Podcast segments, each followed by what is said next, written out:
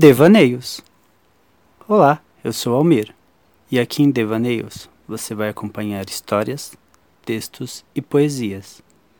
Então vamos começar. Águas.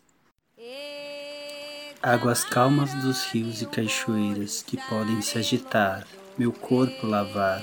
Ora iê, Oxum, minha mãe que cuida de mim. Mar agressivo e às vezes calmo, casa de Iemanjá, lugar para alma lavar, água sem fim.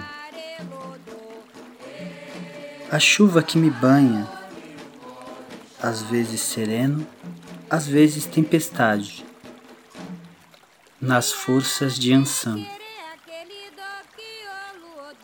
O nevoeiro doce que esconde tudo de nossos olhos parece brincadeira de criança. É a benção de Euá, na neblina da manhã.